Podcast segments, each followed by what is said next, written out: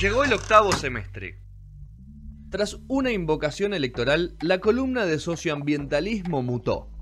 Julieta Lucero trae política al aire de No Sonoras.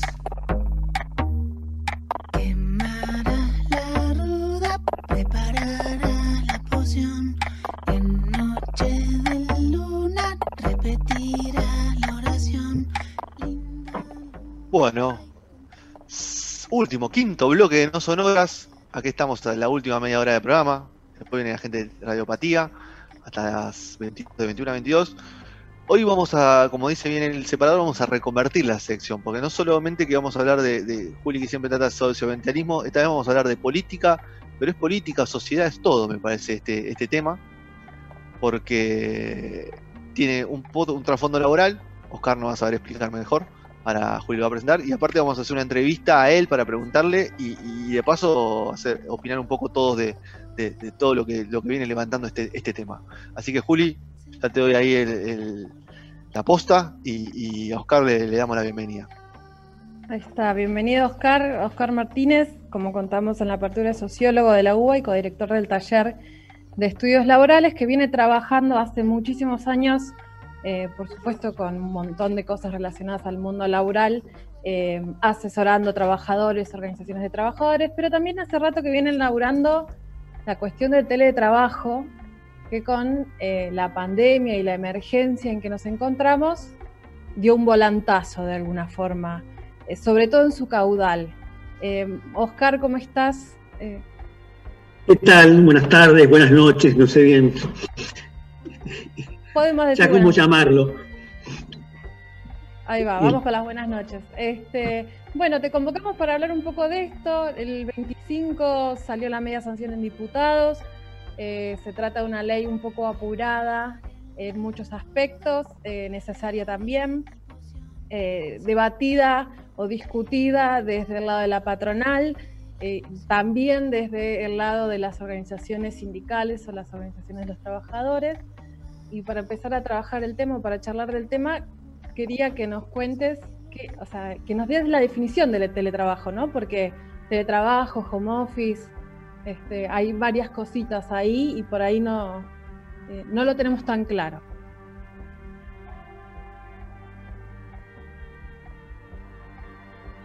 No lo escuchamos, ¿no, Oscar? Mm, no. Lo, perdimos ahí, ¿no? Oscar, ahí no te escuchamos. A ver si hay algún ¿Ahí me escuchan? Ahora te escuchamos bien. Vamos de nuevo. Bien. Bien. No, eh, decía que eh, la pregunta sobre a qué llamamos teletrabajo, ¿no? Y que yo siempre hago como una, diferenciación. Eh, no estamos en teletrabajo a secas, estamos en teletrabajo en la emergencia, que no es un tema menor, sobre todo para los trabajadores y las trabajadoras que lo están llevando adelante. ¿Por qué? Eh, yo digo que de golpe nos fuimos expulsados y sin preparación, sin capacitación, muchas veces sin tener equipamiento, etcétera, como decía Julieta, explotó el teletrabajo. Entonces, un poco habría que diferenciar este teletrabajo del teletrabajo en general. Y con esto no quiero decir que el teletrabajo sea, algo bueno para los trabajadores. En realidad se empezó a hablar de teletrabajo por los años 90. Se le dio un impulso bastante fuerte en los años 90, este, pero no había logrado la masividad que, tiene ahora. ¿Cómo definir teletrabajo? La definición más corriente, habitual es por fuera del lugar del empleador, la oficina, la fábrica, etcétera, y que eh, se hace a través, de, a través de tecnologías informáticas de comunicación. ¿Por qué hay que aclarar esto? Porque en realidad trabajo a domicilio es, digamos, es histórico dentro del capitalismo, ¿no? Y trabajo remoto también. Pero hay que tener en cuenta una cosa, si bien eh, el teletrabajo está muy asociado al, home office, al trabajar en la casa, también hay otro tipo de trabajos que, eh, entran en la misma categoría. A modo de ejemplo, eh, en telefónicos, en compañías de cable, en compañías de energía, antes el trabajador iba a su empresa, tomaba el trabajo, ¿no? tomaba el, listado de clientes, por ejemplo, tomaba el listado de tareas e iba a hacer el trabajo. Uno, de los, eh, uno de los intentos, una de las cosas que se está haciendo y se pretende dejar para siempre, es que el trabajador ya no pise más su lugar de trabajo, ya no se encuentre con su compañero. Entonces, que tome en su computadora o en su celular el listado de las tareas, vaya recorriendo los, los hogares, ¿no? los domicilios, lo que sea, y fíjense que eh, no ve a su empleador, él no ve a sus compañeros, pero vía su celular es seguido todo el tiempo, se sabe dónde está, por qué lugar está, a qué domicilio entró, qué está haciendo. Eh, y bueno, y eso es teletrabajo. Uno de los casos que también está en discusión tiene que ver con la tarea judicial, ¿no? El notificador, la persona que iba a un hogar a llevar una cédula, cosa por el estilo. Ahora lo que se busca es que ese tipo de trabajo lo reciba en su casa, lo imprima y eh, vaya a trabajar. Entonces, acá tenemos uno de los grandes, eh, como uno de los grandes rasgos ¿no? del teletrabajo.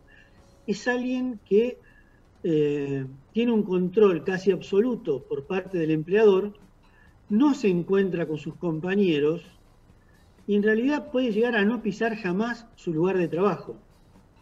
¿no? es, esto le otorga unas características ah, de, mucho peligro. ¿no? Desaparecen los colectivos de trabajo, los grupos, ¿no?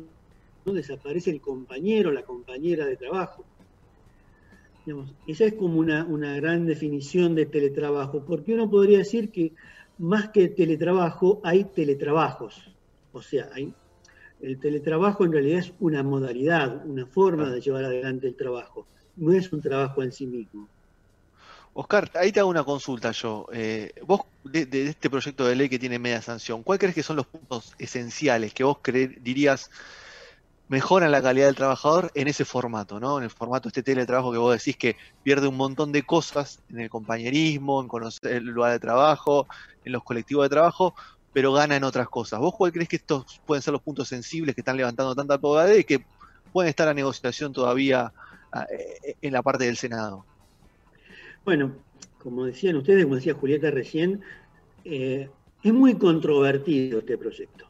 Primero, es controvertido la premura en la aprobación, porque en realidad sería una ley que se pondría en funcionamiento 90 días después que termine el aislamiento.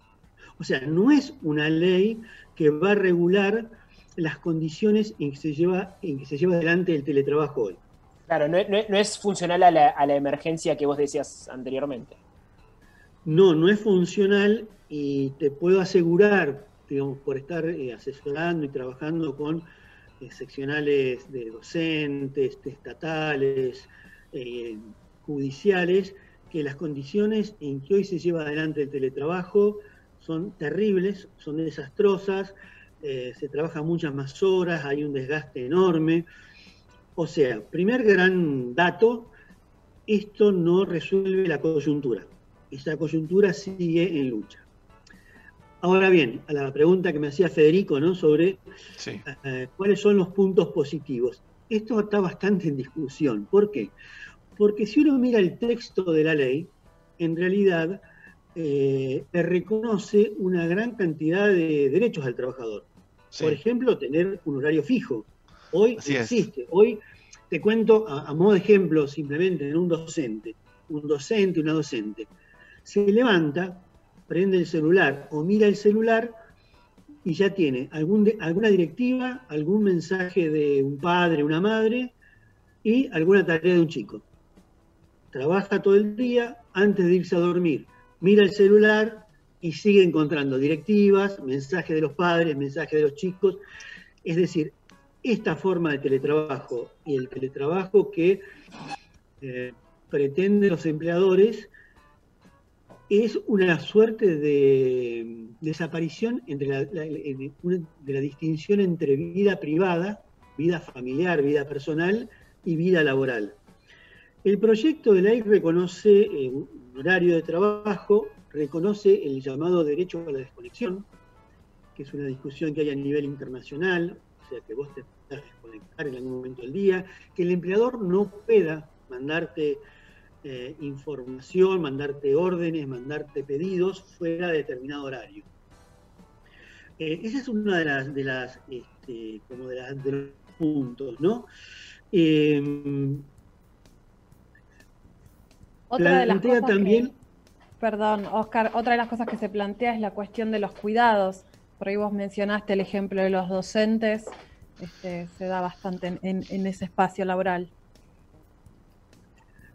Eh, a ver, plantea que un, teletrabajador, teletrabajadora tendría eh, los mismos derechos que un trabajador presencial.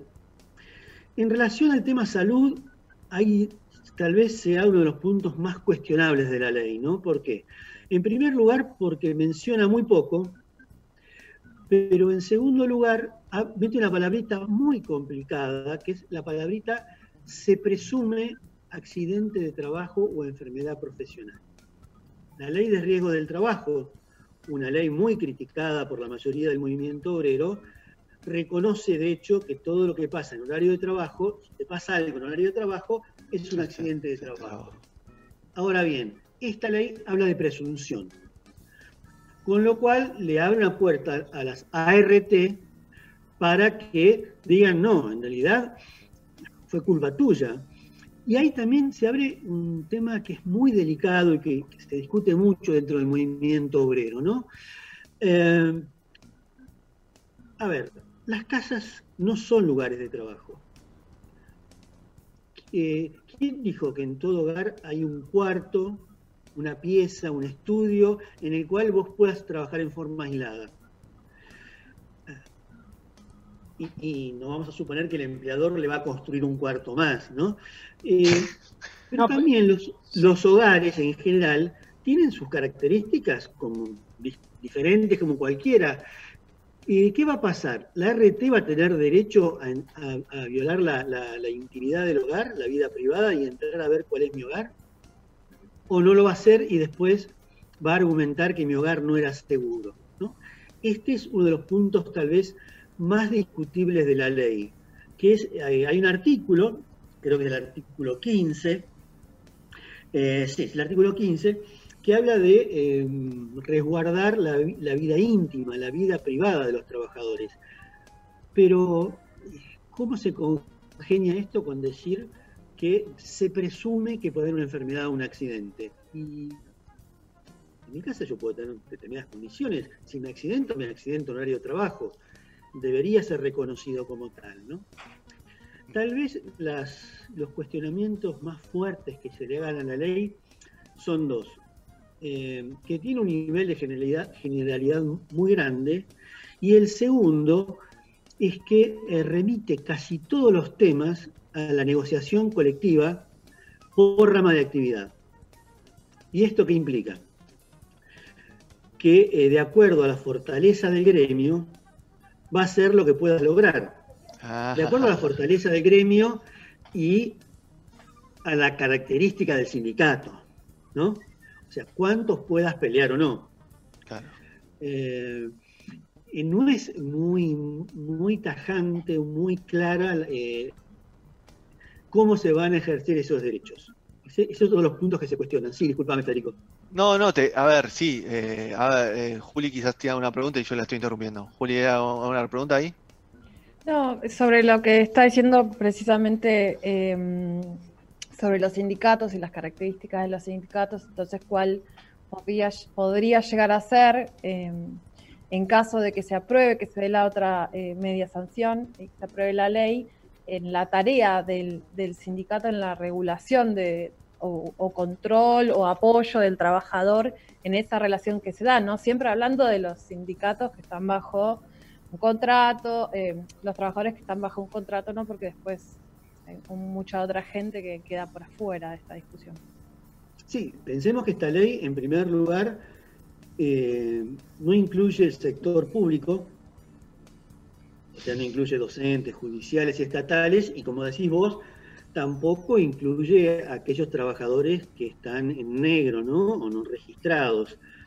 En realidad, tal cual está planteada la ley, es como que deja casi todo eh, la regulación al convenio colectivo. A los fuera de convenio tampoco. ¿Cómo? A los fuera, eh, los fuera de convenio tampoco, por ejemplo, un puesto gerencial en una empresa que hoy está haciendo teletrabajo tampoco. Tampoco, tampoco. En realidad eh, abarca a aquellos trabajadores que están bajo un convenio colectivo. Eh, que Argentina tiene un nivel de cobertura muy importante, muy, muy fuerte en relación a otros países, pero no están todos los trabajadores. A ver, pensemos que tenemos más o menos un 30% de trabajo no registrado, ¿no? Más, como mencionas vos, los fuera de convenio, más los estatales, o sea, que esto abarca un sector. Pero además, en ese sector, por ejemplo, una de las cosas que se discute es eh, el derecho a la intimidad. Nosotros sabemos perfectamente que hoy con cualquier programita dentro de la computadora y haciendo home office, yo puedo estar, eh, ustedes me podrían estar filmando a mí, por ejemplo, o podrían estar viendo mi velocidad de, trabajo, de teclado, ¿no? de tecleado, o podrían ver eh, en qué momento me retiro de la computadora. Entonces, ¿cuáles son los controles a la privacidad? Por ejemplo, el derecho a la desconexión, ¿cómo se controla? ¿Cómo se denunciaría cuando se viola el derecho a la desconexión? otro tema fundamental, cada trabajador o trabajadora va a estar en su casa. ¿Cómo llega el sindicato al trabajador? Hace muchos años se discutió el derecho a hacer asambleas, el derecho a una cartelera gremial en el lugar de trabajo. Esta ley no contempla, como sí se ha discutido en algunos convenios y en otros países, que cuando se comunica, en la comunicación con la empresa aparece una suerte de cartelera virtual. O sea que el sindicato tiene derecho al acceso y a la comunicación con los trabajadores. Esta ley no lo contempla. Eso va a ser parte también de la, de la negociación colectiva. Y otro tema que yo creo que también es un tema muy delicado, que esta ley lo contempla, que es lo que se llama la voluntariedad y reversibilidad del teletrabajo. O sea, no todos los trabajadores están obligados a hacerlo y algún trabajador que empiece a hacerlo, por algún motivo después, no sé, tuvo hijos, ya no tiene lugar en la casa y dice no quiero, ¿no? Este, sé se le cayó una, habitación, no sé. Este, eh, por el motivo que sea, el trabajador decide eh, que quiere volver a la empresa y esto está contemplado en la ley. Pero esto está bárbaro para el trabajador que está hoy en día. Quien ingrese va a tener ese derecho a decir, miren, guárdenme un oficio, yo no voy a trabajar en mi casa, pero guárdenme un lugarcito, una oficina, por si el día de mañana yo quiero ir. Eso también va a ser materia eh, de negociación y yo creo que va a ser materia de pelea muy fuerte, porque una de las búsquedas empresarias de, imponer el teletrabajo tiene que ver con disolver lo colectivo, pero también con ahorrar costos. Fíjense que eh, cada uno está pagando su, gas para, la calefacción. Bueno, pero ahí la, ley, sí, la ley habla de, un poco de que las empresas se tienen que hacer cargo de ciertos costos, fuera de todo lo, que es software y lo que es mobiliario, porque es Oscar, creo que ahí, ahí, ese debe ser uno de los, la pregunta que te continuaba ya para, para liberarte era, ¿qué le molesta tanto a los empresarios de esta ley? Porque en realidad todo lo que vos me venís diciendo es, se va a regir por un convenio colectivo de trabajo, y el que no está en convenio colectivo de trabajo tiene toda la de perder. O sea, esto es así. Y, y, o sea, ¿qué es lo que le molesta tanto al, empresariado que puso la voz, que fue a plantearlo eh, a, las distintas referentes dentro de la cámara de, la cámara baja? O sea, ¿cuál es el, punto que le molesta? Eh, el, punto, sí, el punto central que le molesta al empresariado es que en realidad el empresariado veía el teletrabajo como una oportunidad de masificar el monotributo de no tener trabajadores bajo relación de dependencia, de no tenerlos bajo convenio colectivo y de poder, digamos, realmente tener una relación absolutamente individual con el trabajador. Por eso también es que salió rápidamente de diputados, pero sabemos que en el Senado está como trabada y que hay, una hay un lobby muy grande de los empresarios. El sueño, del el sueño realmente, la fantasía del empresario sería que el, trabajo habilite un trabajo como monotributista, como cuenta propia, con una relación individual, discutiendo salario, condiciones, sin que nadie limite el horario, sin que nadie le obligue a decir que hay que entregar una computadora, sea, sería tener un trabajador a disposición sin ninguna, obliga- ninguna obligación o sin ninguna responsabilidad. Claro, yo, yo iba a consultar eso, o sea, eh, cuánto del empresariado tiene que aportar en cuanto a elementos de tra- eh, laborales, en cuanto también Todo. se me ocurre el tema el tema de, la- de las conexiones a internet, se me ocurren un montón de... de- de- Todo de- le tiene que dar, Petro. Software, computadora, mobiliario de silla ergonómica. Eh, si él tiene que darle algún monitor de más, le tiene que dar todo. Ese es el. ese es- eh, bueno, ahí Oscar hace hincapié. O sea, eh, es un tema que eh, va a molestar a varios, porque hay hoy varios. Yo, por suerte, tengo la posibilidad de que tengan la computadora y todos los elementos, pero hay varias empresas que no le dieron nada a su trabajador. Totalmente. Solamente ni la conexión a internet. Ni silla, ni silla que, que después acarrea en, en problemas de, de- de columna, ¿no? Un montón de, de cosas que, que derivan de eso. Yo creo que Oscar iba a referirse cuando hablaba de los cortes, eh, no sé, Oscar, eh, usted dígame, a los cortes o a la reducción laboral, a que si no hay una oficina, por ejemplo, no hay trabajador de limpieza, no hay trabajador de seguridad, este, no están Bien. esos trabajos alrededor. Pi- Piensen que si se reduce sustantivamente la planta que está en forma presencial, se reduce la necesidad, por ejemplo, de alquilar oficinas, Sí. se reduce, como decía Julieta, el personal de limpieza, el, eh, el, eh, gente de, Sí. de mantenimiento, Jardinería, lo que sea, cualquier cosa, maestranza, todo. el, Mantenimiento. el agua, digamos, ¿no? O sea, Sí, se sí, ahorra una cantidad grande de costos, ¿no? Y, y ese es otro tema que también va a ser una materia en discusión fuerte, porque la ley dice que el empleador debe brindarle el equipamiento, la conexión o cubrirle costos. Ahora, eso también va a haber que discutirlo. Eh, ¿Cuánto me van a pagar a mí, entre comillas, por eh, mi propia calefacción, mi propio tendido eléctrico? Si yo pongo mi computadora, ¿me van a pagar la amortización de la computadora? ¿No? Estos son, eh, yo diría que la ley en ese sentido marca aspectos importantes, pero la forma final, más que dejarla en una reglamentación a nivel de la ley de contrato de trabajo, la deja a una reglamentación de los convenios colectivos. Y esto puede generar una disparidad muy grande de acuerdo a la fuerza del gremio y al convencimiento del sindicato para pelearlo, ¿no? Bueno, Oscar, muchísimas gracias por el tiempo, por la explicación. Vamos a ver cómo sigue esto. A ver cuándo se vota, si llega a votarse, si va a haber cambios, si vuelve para atrás. Eh, vamos a estar atentos porque a mí me afecta mucho y bueno, seguramente toda la gente con la que trabajas vos también está bastante inquieta por este tema. Mira, yo te digo, a ver, hay una gran línea que decís vos, bueno, si se, si se vota o no se vota y si se vota tal cual fue de diputados. Y después vendrá cuando se implemente la gran discusión de cómo se le da cuerpo y eso va a ser también una fuente de pelea y de conflicto bastante interesante, para decirlo elegantemente. Bueno, Bueno. muchas gracias a ustedes. Un Gracias abrazo. a vos, Oscar. Un abrazo, hasta luego. Chao. Bueno, Juli, es otro tema más que nos apuntamos para seguir, para seguir de semana a semana. Sí, parece que les estoy, les estoy ampliando la lista. No terminamos más. Hoy hubo novedades también de Vicentín, pero se las dejo para la semana que viene. Oh, Eh, y algo que nos quedó eh, por fuera con Oscar, eh, que por un momento yo pensé que se le había cortado, pero en realidad no, estaba pensando por él, no le di tiempo, sí. era el tema de los cuidados, ¿no? que es la primera vez que una ley eh, laboral tiene en cuenta el tema de los cuidados como derecho del trabajador o de la Ah, de los hijos y de. ancianos, eh, Mm. está por debati- debatirse, o sea, una de las cosas que se le reclama, por lo menos este proyecto, ¿no? que, es, que es lo primero que se está charlando, eh, es cuándo es cuidado y cuándo no. Si es adentro de la casa, si es afuera de la casa, porque muchas veces la gente, eh, no sé, por ejemplo las abuelas, trabajan, son docentes, pero tienen tareas de cuidado con los nietos.